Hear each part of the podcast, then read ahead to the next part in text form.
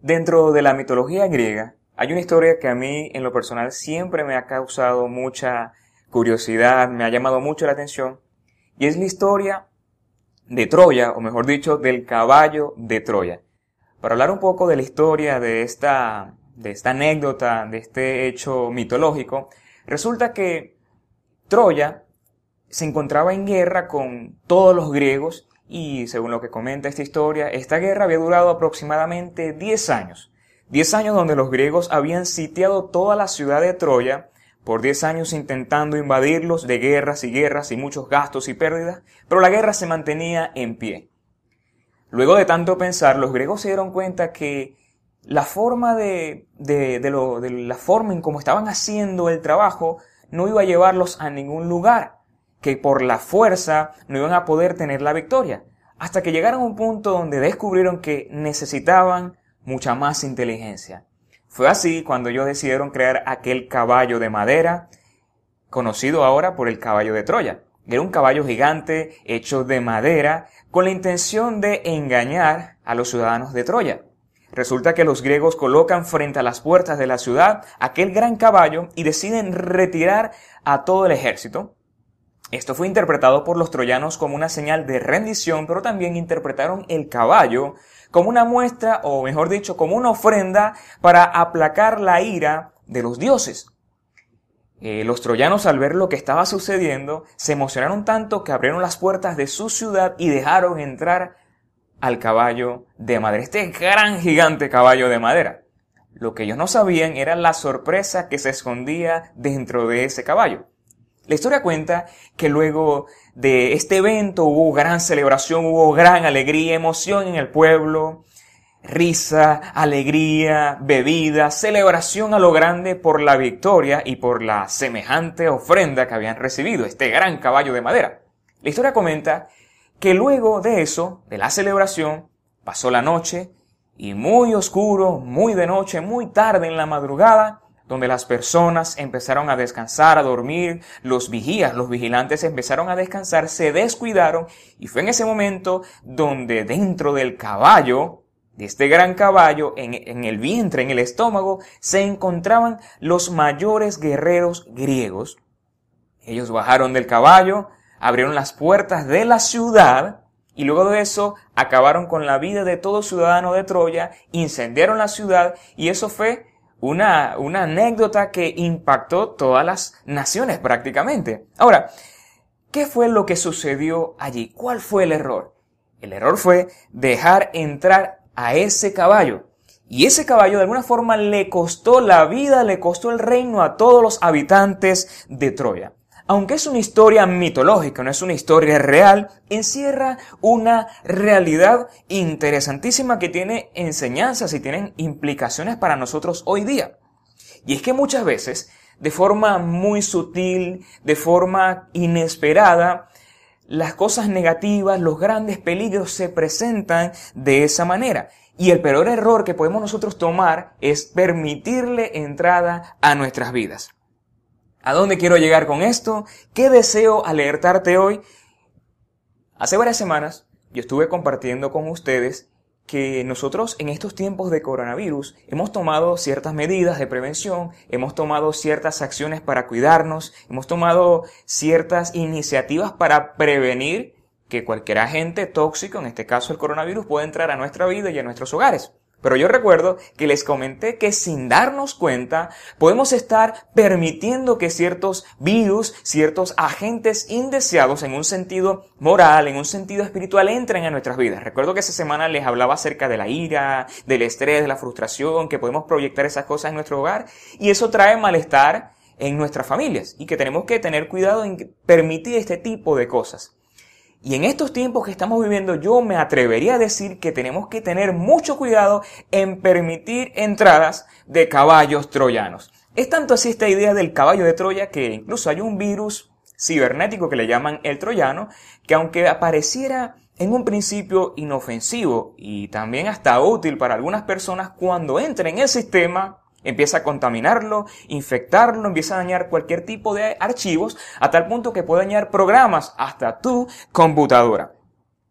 En este tiempo o en estas semanas que vamos a estar compartiendo con ustedes, hemos iniciado una serie que ya las chicas pudieron presentar que tiene por nombre Enemigos de la Fe. Yo le pudiera llamar también Troyanos que son elementos que de forma silenciosa, de forma sutil, empiezan a ingresar en nuestra vida y nosotros sin darnos cuenta podemos abrirle espacio y cuando entran empiecen a hacer mucho daño y si permitimos que se desarrollen en nosotros, eso puede traer grandes consecuencias a nuestras vidas. Estos troyanos o estos enemigos espirituales son enemigos de la fe configurados para dañar nuestro sistema espiritual, para dañarnos moralmente, para dañarnos familiarmente. Y en estas cuatro semanas estaremos hablando de cuatro enemigos. Estos son el desánimo, la incertidumbre, el temor y la frustración. Hoy quiero hablarte del desánimo. Creo que no es muy difícil definir lo que es desánimo, pero quiero leerles algunas cosas. Desánimo es falta de ánimo, decaimiento emocional, decaimiento afectivo, físico, perder la energía para hacer, para desarrollar o para aprender cualquier cosa que quisimos en algún momento hacer.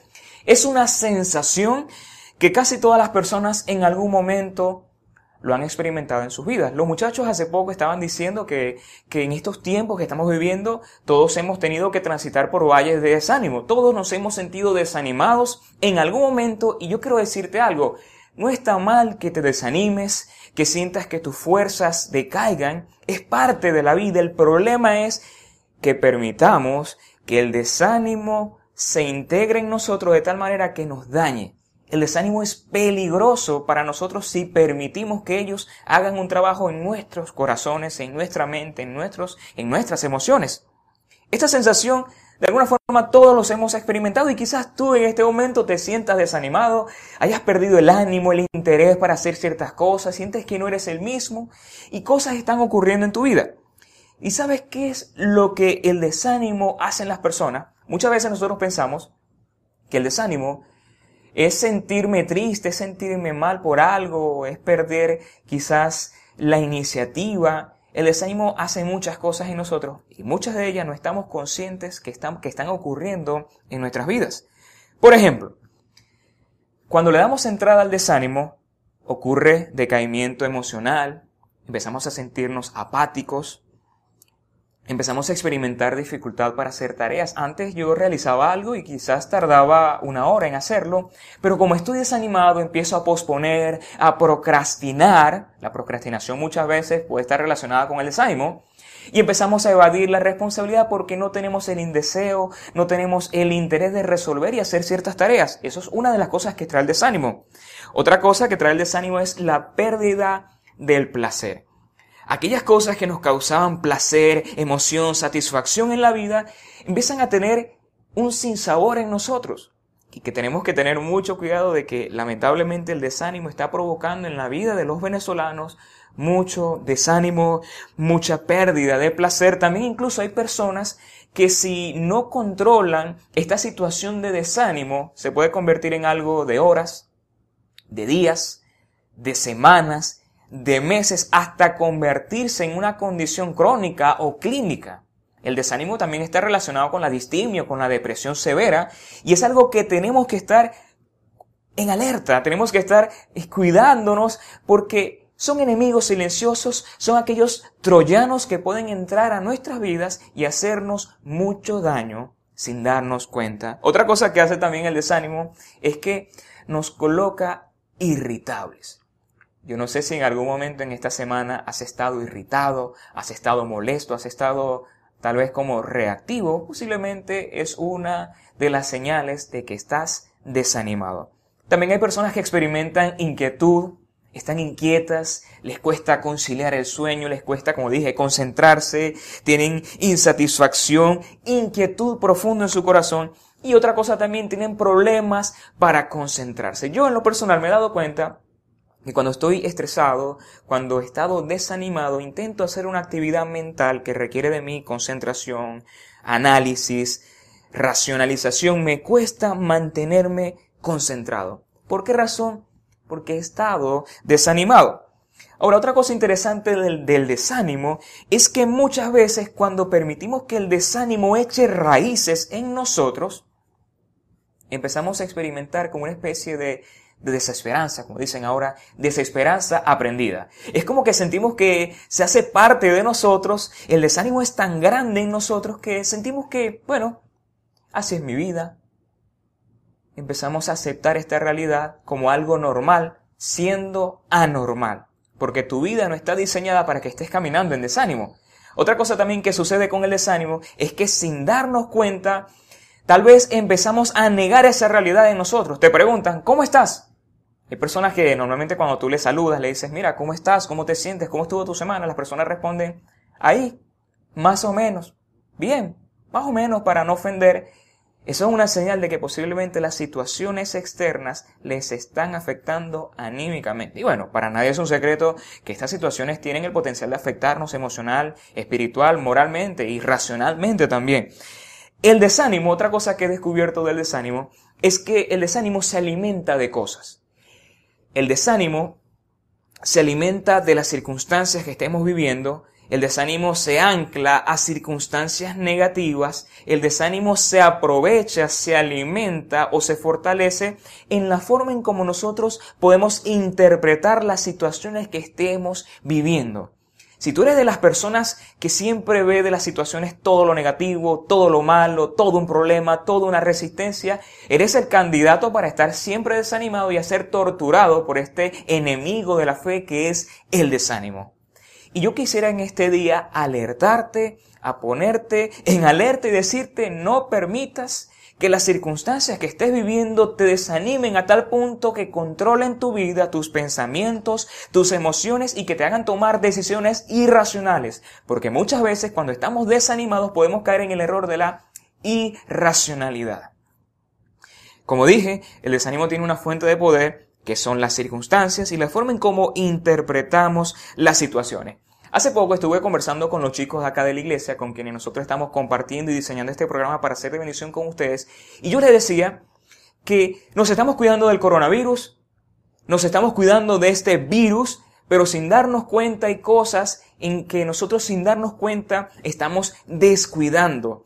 Las personas hoy día por el aislamiento, por la privación, por las preocupaciones, por la frustración, por el desánimo, se están enfermando. De alguna forma, para decirlo en estas palabras, están somatizando las circunstancias que están viviendo y tenemos personas enfermas, no de coronavirus, pero sí de otras cosas. Y yo quiero alertarte y quiero decirte, cuida tu vida en el sentido espiritual, cuida tu vida en el sentido físico, pero también tienes que cuidar tu vida en el sentido emocional, porque cuando emocionalmente estás afectado, eso va a afectarte integralmente y es una de las cosas que nosotros en esta serie queremos alertarte, alertarte de estos grandes y potenciales enemigos. ¿Por qué pasa esto? Le hemos dado entrada a estos troyanos. En el caso de los cristianos, Muchas veces a nosotros lamentablemente nos han enseñado que nosotros como los cristianos no podemos eh, padecer, no podemos sentirnos mal y eso es un error porque la Biblia, cuando tú la examinas rigurosamente te das cuenta de algo maravilloso. Y es que cuando la Biblia dice no te desanimes, no te afanes, no te angusties, no tengas temor, no te entristezcas, es por una razón, y es que precisamente como seres humanos frágiles que somos, tendemos a debilitarnos. Tendemos a sentirnos afligidos, esas cosas pasan y por esa razón Jesús muchas veces nos dice, no tengas temor, no te aflijas, descansa en mí, yo aligero tu carga. Qué buena noticia saber que en la palabra de Dios podemos alcanzar y encontrar esos elementos que nos ayudan a poder liberarnos de estas cosas terribles que pueden estar ocurriendo en nuestra mente y en nuestros corazones. Y sabes una cosa, yo me he dado cuenta que el principal agente o el principal personaje que le interesa que tú te desanimes, que tú decaigas, que tú te deprimas, que a ti te vaya mal, ¿sabes quién es? La Biblia revela el personaje y es el diablo, es el enemigo, es Satanás. Y por cierto, el apóstol Pablo a los tesalonicenses les dijo una vez, no olviden las maquinaciones del enemigo, él siempre va a buscar oportunidad de afectar y dañar a la iglesia del Señor. Y si tú eres parte de la iglesia del Señor, si tú eres creyente en Jesús, El enemigo tiene como objetivo dañar tu vida espiritual, emocional, familiar, dañarte integralmente. Y ese señor es el diablo. Y la Biblia nos enseña que nosotros como pueblo de Dios hemos transitado por problemas lamentables. Un, ejemplo de esto pudiera ser el pueblo de Dios en el Antiguo Testamento, cuando ellos tenían como misión restaurar las murallas de Jerusalén. Ellos tenían esa misión, levantar las murallas caídas. Esa era su única misión dada por Dios. Pero al parecer el pueblo empezó a desanimarse, el pueblo empezó a sentirse mal, a sentirse afectado por la situación y empezaron a decaer en su trabajo de levantar las murallas de Jerusalén. Sumado a eso, al parecer habían enemigos a su alrededor buscando ocasión para dañarlos y agredirlos físicamente. Estos dos elementos externos estaban afectando el ánimo del pueblo de Dios. Y en Nehemías 4.10 encontramos algo muy interesante. Lo voy a leer. Por su parte, la gente de Judá decía, los cargadores desfallecen, pues son muchos los escombros. Ellos estaban mirando la dificultad. Era tanto el desánimo que estaban poniendo su mirada en vez de Dios, que era quien les fortalecía y les estaba dirigiendo, colocaron la mirada en las circunstancias. Son muchos los escombros. No vamos a poder reconstruir esta muralla. Estaban prácticamente limitados. Había una gran labor por realizar, había resistencia, sí las había, había amenazas, pero lamentablemente habían dejado que estas circunstancias echaran raíces en sus corazones y empezaron a desanimarse. Lo vuelvo a decir, ¿sabes quién es el primer interesado en que te desanimes? El diablo. Y esto me hace recordar que hace muchos años escuché una historia, no recuerdo si fue que la escuché, si fue que la leí por la internet. La historia es, es la siguiente. Resulta que el diablo había elaborado un negocio. Había abierto sus puertas, donde vendía todo tipo de armamento para dañar a los cristianos, a los hombres de fe. Un hombre curioso decidió entrar a aquel negocio y empieza a observar en aquel negocio varios lugares, varios elementos. Estaba la ira, estaba el adulterio, estaba la fornicación, estaba cualquier tipo de pecado que el diablo intenta utilizar para dañar a las personas. Estaba todo tipo de pecado. El punto era que en todas, esos, eh, en todas esas herramientas que el diablo estaba vendiendo, había una herramienta que resaltaba y que estaba puesto en un lugar especial. Este hombre se interesó y le dice, ¿y esa herramienta, diablo? ¿Cuál es? Él dice, ¿no sabes cuál es? Es la mejor herramienta. Es la herramienta que me ha generado la mayor de las utilidades. ¿No sabes cuál es? El hombre curioso dice, no es, no sé cuál es. El diablo le dice, es el desánimo. Esta arma es tan potente que yo me puedo quedar sin las demás, pero sin ella no puedo hacer nada. Con ella, aunque no tenga ninguna de las demás, yo puedo producir estas otras. Es tan poderosa que hace que las personas fallen, se alejen de Dios, fracasen, se empobrezcan solamente con el desánimo. ¿Qué quiero decirte con esto? Es que el desánimo es tan peligroso que el enemigo lo usa para infundir en ti todo tipo de sentimientos, pensamientos, emociones y acciones para que tú termines de alguna forma este, tomando malas decisiones, siendo irracional y lo más lamentable es alejándote de Dios y alejándote de la fe. ¿Sabes algo? Y quiero decírtelo sinceramente, si estás desanimado, si te sientes alterado, si te sientes que tu vida no es la misma, no escondas tu realidad. Uno de los peores errores que nosotros podemos cometer es que tenemos un problema, tenemos un incendio, tenemos un caballo troyano en nosotros y no queremos reconocer la realidad. Las personas que superan circunstancias son aquellas personas, en primer lugar, que reconocen su situación personal, su situación emocional y su situación espiritual. ¿Qué debemos hacer? Atender la situación que estemos experimentando. Si estás desanimado, yo quiero invitarte y a motivarte a atender esa situación que estás experimentando. Y la palabra de Dios nos da recursos, nos da herramientas y nos recuerda que muchos hombres de Dios tuvieron que transitar por circunstancias difíciles. Un ejemplo de esto lo encontramos en 2 los Corintios capítulo 12, si no me equivoco, capítulo 12, versículos 8 y 12. El apóstol Pablo estaba lidiando con una debilidad. Era tanto esa debilidad que él la consideraba como un aguijón en su carne, un mensajero de Satanás, y él oraba oraba y oraba para que Dios hiciera algo. Él estaba preocupado porque él interpretaba esto como un gran problema y en su oración Dios le respondió. ¿Qué le dijo Dios? Lo leemos. Tres veces le rogué al Señor. Tres veces le rogué a Dios para que me la quitara y Dios le dijo, te basta mi gracia, pues mi poder se perfecciona en la debilidad. Esa fue la santa palabra de Dios. Bástate mi gracia. Mi gracia es lo que necesitas. Mi gracia es suficiente. Mi gracia es lo único que puede darte alivio, que puede librarte, que puede liberarte de cualquier tipo de angustia, de cualquier debilidad. Y Dios le estaba enseñando acá a Pablo que aún en su debilidad Dios podía y debía ser su fortaleza. Pablo, al encontrarse con esta realidad, él responde, por lo tanto, gustosamente haré más bien alarde de mis debilidades. Fíjense eso. Para que permanezca en mí o mejor dicho, sobre mí el poder de Cristo. Por eso me regocijo en debilidades, en insultos, en privaciones, persecuciones y dificultades que sufro por Cristo, porque cuando soy débil, entonces soy fuerte. ¿Cuál es el punto? Sea la situación que estés viviendo, el mecanismo de defensa del creyente es